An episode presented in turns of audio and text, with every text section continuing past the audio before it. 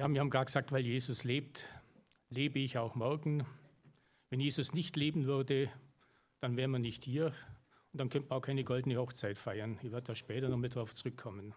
Weil 50 Jahre Beziehung, und das ist ja der Sinn, weil Jesus lebt, er möchte in dieser, in dieser Zeit mit uns Gemeinschaft haben, möchte eine Beziehung aufbauen. Das ist ja auch der Sinn des Evangeliums. Und dass man 50 Jahre goldene Hochzeit, Ehe feiern kann, dazu sind zwei Dinge, denke ich, notwendig. Nummer eins, die Gnade Gottes, dass beide noch leben, was in dem Alter nicht selbstverständlich ist, muss man ehrlicherweise sagen. Und natürlich, dass beide nicht aufgegeben haben. Uli hat es am Anfang schon gesagt, wie viele Ehen scheitern, beziehungsweise bei Ehebeziehungen und Gottesbeziehungen, die sind ja sehr ähnlich. In der heutigen Zeit haben ja viele schon gar keinen Mut, so eine Beziehung überhaupt einzugehen, so eine verbindliche, zum Sagen, ja, ich will mit diesem Menschen in guten wie in schlechten Zeiten zusammen sein. Ich bin derjenige, der sich da festlegt. Und heutzutage legt man sich ja eher ungern fest. Man will ja flexibel sein nach allen Richtungen. Und heute so und morgen so, je nachdem, wie es gerade, wie es einem gerade gefällt. Aber ich denke, das ist nicht das, was der Herr will. Weil man will sich auch nicht festlegen, weil man ja nicht weiß, wie sich der andere entwickelt. Jeder Mensch verändert sich im Laufe seines Lebens. Keiner bleibt so, wie er mal als Kind oder als Jugendlicher oder als 20-Jähriger war. Aber, und jetzt kommt die andere Seite, jeder, der meint, wenn er flexibel bleibt, wenn er sich nicht festlegt, dann ist es besser, der täuscht sich, weil er verpasst was ganz Entscheidendes. Er verpasst nämlich, dass sich eine Vertrauensbeziehung bildet. Es gilt genauso für zwei Menschen, die heiraten, ebenso bei Gott selber. Wenn ich Gott bloß mal kurz kennenlerne und sage, ab und zu brauche ich die und ansonsten brauche ich die nicht, so kann man leben, aber es wird sich nie was herauskristallisieren, so eine tiefe Vertrauensbeziehung wo ich mich dem anderen auch vollkommen anvertrauen kann.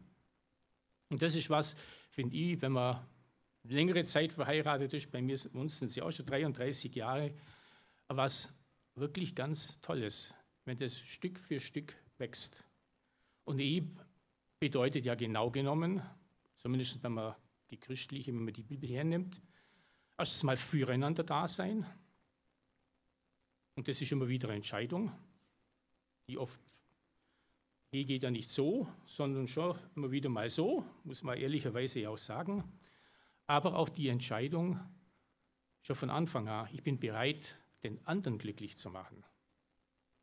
Und das funktioniert in Anführungszeichen natürlich am besten, wenn Jesus der Mittelpunkt der Herr ist.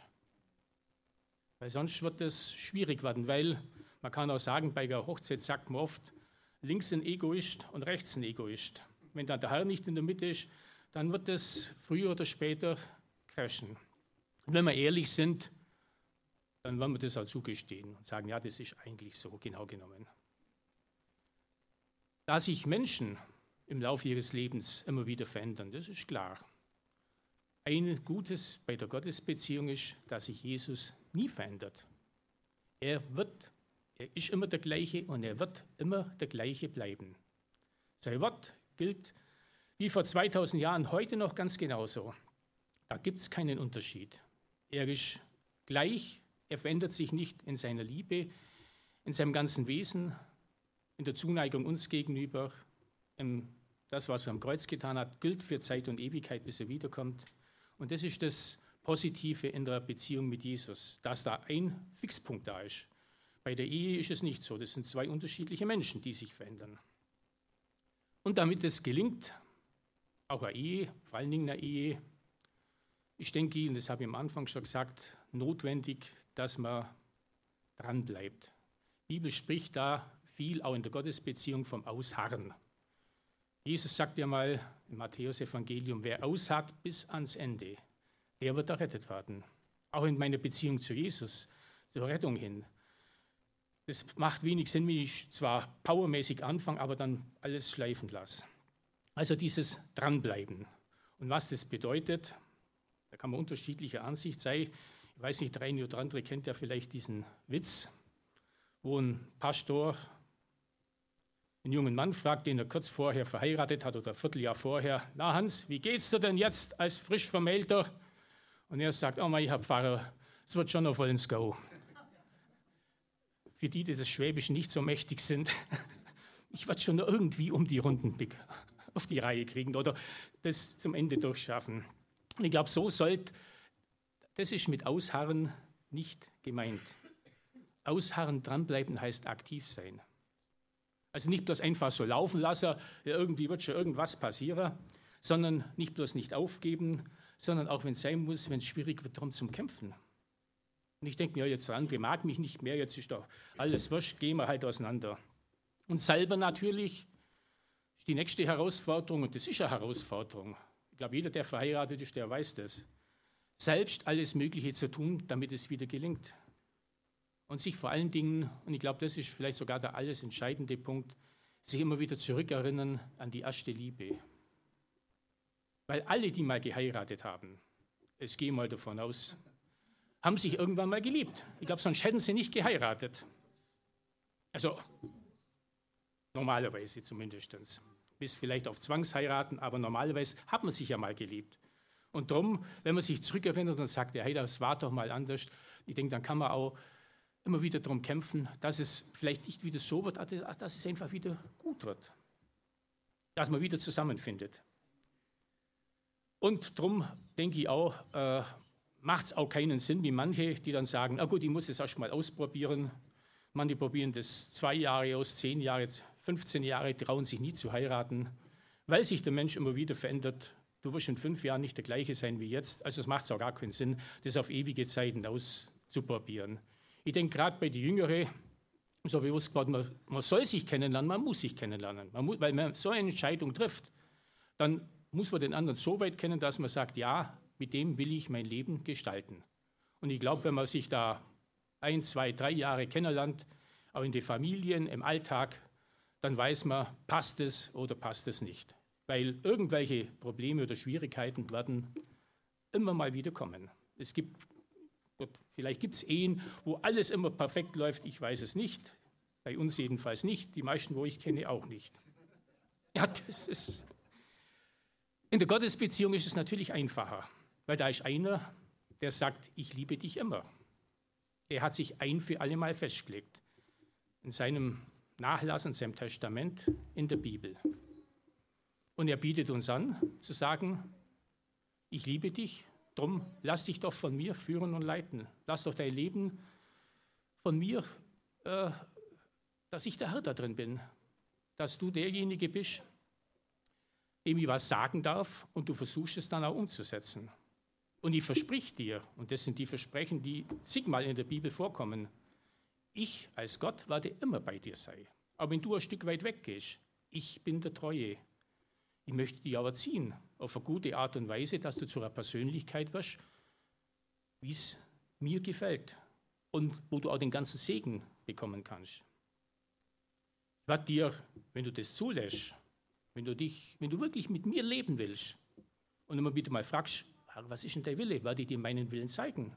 Das heißt mal, er ruft mich an und ich antworte ihm, du wirst Antworten bekommen von diesem lebendigen, großen Gott. Und er wird auch sagen, all das, was du in deinem Leben verbockt hast und auch weiterhin verbocken wirst, das ist alles schon erledigt am Kreuz vor 2000 Jahren.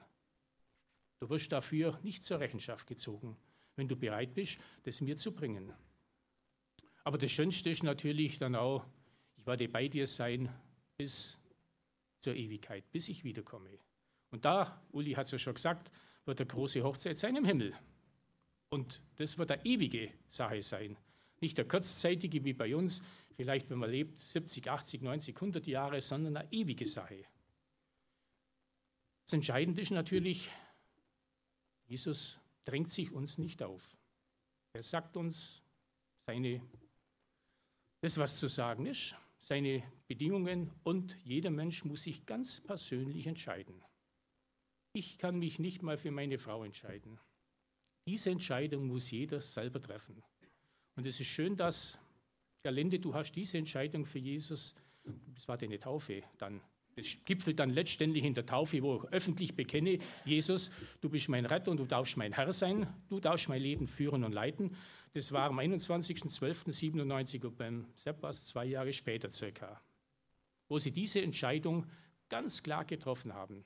Und ich muss sagen, und ich glaube, ihr habt es ja selber schon gesagt, das war die beste Entscheidung eures Lebens. Denn Jesus sagt auch nicht, wenn du dich zu mir bekennst oder wenn du mir nachfolgst, alle deine Wünsche, Uli hat es gesagt, werden dann erfüllt. Du schwebst nur noch auf Wolke 7.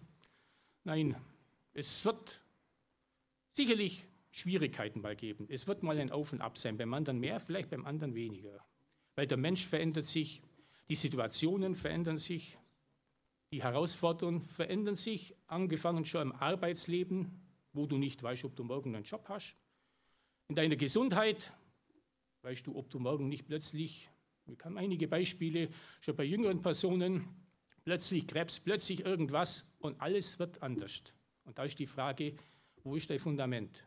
Oder in der Familie, wo sich so schnell was verändern kann, wo alles dann plötzlich ganz anders wird.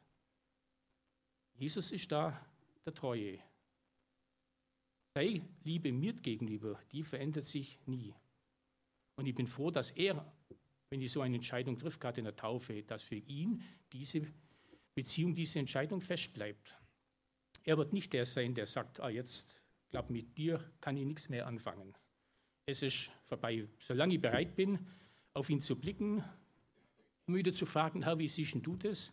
Und dann noch die Dinge umzusetzen. Und es gibt ja, ich habe mich erinnert an ein Wort in der Bibel bei Petrus. Die meisten kennen ihn ja. Er hat Jesus verleugnet und ganz zum Schluss, Jesus ist vom Tod auferstanden. Er ist ihnen punktuell begegnet als der Auferstandene. Darum kann man auch sicher sein, nicht weil das Grab leer ist, wie wir gerade gesungen haben, das ist auch ein Grund, aber weil hunderte Menschen ihn, den Auferstandenen, gesehen haben und es bezeugt haben und dafür sogar ihr Leben gelassen haben. Also zum Sagen, Jesus ist wahrscheinlich nie auferstanden, ist Unsinn, wenn hunderte Menschen ihn gesehen haben und das mit ihrem Leben dafür bezahlt haben, dass sie das bezeugt haben. Jesus war dann, ist ihnen punktuell begegnet und die Jünger haben nicht so richtig gewusst, ja, wie geht es jetzt überhaupt eigentlich weiter? Was machen wir denn? Wir haben doch richtig eine wirkliche Peilung gehabt. Und was macht man dann? Wir machen halt das, was wir schon mal gemacht haben. Wir müssen ja von irgendwas auch leben. Waren ja alles Fischer, also gehen wir halt zum Fischen. Sind rausgefahren bei Nacht, die ganze Nacht natürlich nichts gefangen. Es war sowieso dann schon total frustrierend. Und dann sehen sie einen Ufer und der sagt, er warf das Netz mal auf der rechten Seite aus, was in der Früh eigentlich in der, in der Gegend völlig Unsinn ist. Weil wenn ich schon bei Nacht nichts fange, dann fange ich am Tag erst recht nichts. Aber irgendwo waren sie dann doch gehorsam, auch ein Petrus. Johannes hat vielleicht schon vorher geahnt, es könnte der Herr sein, weil er hat die Situation früher schon mal gehabt. Sie haben es gemacht, sie waren gehorsam und sie haben gewaltig gefangen. Und ich denke, das ist so ein schönes Bild. In Herausforderungen trotzdem das versuchen umzusetzen, was uns Jesus aufs Herz legt. Nicht denken, ja, das hat doch eh keinen Sinn. Normalerweise menschlich gesehen war das völlig sinnlos. Aber weil es der Herr gesagt hat, können auch heute noch, wie wir vorher gehört, gehört haben, Wunder passieren. Und die passieren auch immer wieder. Und ebenso, denke ich, dieser Gehorsam war ja auch bei euch dran. Und wir haben ja vorher noch, oder vor ein paar Tagen ein Gespräch gehabt. Und Gerlinde, du hast klar gesagt, die Herausforderungen sind bei euch eher sogar nach eurer Bekehrung kommen. Aber du hast selber gesagt, ohne Jesus würden wir heute keine goldene Hochzeit feiern. Warum auch immer. Und ich denke, kann bloß sagen, von meiner Ehe, ich weiß nicht, ob ich noch verheiratet wäre, nicht weil meine Frau so unmöglich ist, sondern weil eher ich der Sture bin und derjenige, der nicht nachgibt und, und, und. Die, die mich kennen, die wissen das. Also, ja, ist einfach so. Aber, ja, aber ich muss auch da sagen, wenn man sich Jesus anvertraut hat, wenn man, wie Uli auch gesagt hat, Teil einer Gemeinde ist, eines Miteinanders, da kann dann so viel Segen daraus passieren, wenn Nöte kommen, dass man miteinander betet erstmal, dass man dann auch bereit ist, Geschwister anzurufen und zu sagen, du betet für mich, die Situation ist schwierig. Und das habt ihr immer wieder auch erlebt, hast du ja gesagt. Und das ist was total Tolles, was Gutes. Und dann kann auch Gott und wird auch Gott eingreifen. Beziehungsweise er verändert vielleicht nicht noch nicht mal die Situation, aber er kann ihm trotzdem den Frieden schenken und die Ruhe schenken, weil ich weiß, Jesus, das ist in deiner Hand. Und das ist was absolut Starkes. Und ich glaube, sonst würde mancher, wenn das nicht der Fall wäre, würde hier sein. Jesus ist natürlich auch jemand, der dann nicht bloß sagt, okay, ich bringe alles in Ordnung und mach ruhig weiter, so wie vorher, es ist natürlich auch jemand, der zwischendurch durch den Heiligen Geist als uns Tacheles redet, wie man so schön sagt. Ich kann ihm mein Leid klagen und meine Situation und alles und sagen, was ich ihm wünsche. Aber er wird mir vielleicht Dinge sagen, die mir vielleicht momentan gar nicht gefallen. Weil darum sollte man sich auch immer wieder dann selber prüfen und sagt, Jesus, wie siehst du denn das in dieser Situation? Bin da vielleicht ich auf dem falschen Weg? Nicht vielleicht mein Partner oder irgendjemand anders, mit dem ich gerade Probleme habe. Und das beste Beispiel, natürlich auch das krasseste Beispiel, lesen wir ja in Hiob. Ich weiß nicht, wer Hiob kennt von den Gästen. Es war ein reicher Mann, er hat fast kurz alles verloren, seine Kinder, seinen ganzen Besitz und er war mehr oder weniger mehr tot wie lebendig und hat mit Gott gehadert, weil er gesagt hat, hey, mach doch alles, was du wolltest in der Vergangenheit. Ich war derjenige, man beschreibt ihn ja als Gerechten. Ich habe alles richtig gemacht. Warum lässt du das zu? Warum geht es mir so dreckig? Und Gott, ganz zum Schluss, begegnet ihm Gott. Und der sagt zu ihm, er war mehr tot wie lebendig. So, Hiob, und jetzt steh auf, Gürte deine Lenden wie ein Mann und jetzt wollen wir miteinander die Sache, ich sage es mit meinen Worten, auskarten zu einem, der eigentlich mehr tot wie lebendig ist. Und Hiob macht es dann, Gott redet zu ihm und zum Schluss kann Hiob nur sagen, früher, ich habe die nur vom Hörensagen gekannt, aber jetzt hat mein Auge dich gesehen. Er hat nämlich erkannt, dass Gott zu ihm gesagt hat, hat ihm vieles gesagt, äh, dass er immer noch Gott ist in dem Fall. Aber ich denke, er will auch zu uns immer wieder reden. In Situationen, wo wir vielleicht die Schwierigkeiten haben, wo wir wo wir vielleicht sogar selber schuld sind, dass diese Schwierigkeiten überhaupt aufgetreten sind. Er kann dir nämlich sagen, mein lieber Freund oder meine liebe Tochter, mein lieber Sohn, du bist hier nicht das Maß aller Dinge. Du bist nicht Gott, der alles bestimmen kann. Auch du hast deine Fehler und deine Schwächen. Nicht bloß dein Partner. Hör vielleicht mal auf, dich permanent selbst zu bemitleiden mir geht es schlecht, die ganze Welt ist böse, niemand liebt mich, wahrscheinlich du, Jesus, auch nicht. Nee, wie schnell können wir in so eine Situation reinfallen und jammern so vor uns hin? Er wird uns auf jeden Fall eines sagen, wenn es ein Problem gibt, fang an zu vergeben. Vergib. Weil ich vergebe dir auch. Ich habe dir deinen ganzen Schrott vergeben, was sich in deinem Leben angesammelt hat. Ich werde dir auch weiterhin vergeben und aus dem Grund solltest auch du in der Lage sein, dem Ehepartner oder wem auch immer zu vergeben. Und erinnere dich immer wieder auch an die erste Liebe mir gegenüber und diesen Menschen gegenüber. Damit er so reden kann. Ich glaube, das ist auch was ganz oder was mitentscheidendes, dass man natürlich die Beziehung zu Jesus pflegt. Angefangen vom Bibel lesen, die Gottesdienste predigt hören, auch im Gebet mit ihm zusammen, dass er reden kann. Dass man nicht selber bloß plappert, sondern dass man mal zuhört, was will er mir denn überhaupt sagen. Das können auch mal andere Geschwister sein, die mal sagen, ja du, so wie du dich da aufführst oder so wie du was machst, das passt einfach nicht. Denk mal drüber nach. Damit ich das umsetzen kann, ist etwas notwendig, wo wo man sich grundsätzlich schwer tut, nämlich Demut. Lass ich mir von anderen einmal was sagen. Lass ich mir von Gott was sagen. Bin ich bockig oder sage ich, Herr, du weißt es besser, ich will einfach versuchen, die Dinge umzusetzen, so wie du sie siehst. Und ich muss ganz ehrlich sagen, und da bin ich auch überzeugt, eine glückliche Ehe und gute Beziehungen, die sind fast nur möglich, wenn Jesus der Mittelpunkt ist. Es mag Menschen geben, die auch so ohne Jesus eine gute Beziehung haben, möchte ich nicht abstreiten. Aber es ist auf jeden Fall viel, viel einfacher, weil ich dann immer zur richtigen Zeit die richtigen Impulse von ihm kriege. Und das ist was total Cooles, wenn Gott in mein Leben hineinredet, wenn ich natürlich auch bereit bin, seine Prinzipien ein Stück weit zu beachten und sie zu leben. Und dann ist immer und wirklich immer ein Neuanfang möglich. Sei es in einer Ehebeziehung oder sei es auch in der Beziehung zu Jesus. Wenn ich ganz weit wegkomme von ihm, er bleibt der gleich in seiner Liebe. Er streckt wie der Vater zum verlorenen Sohn immer die Hände aus.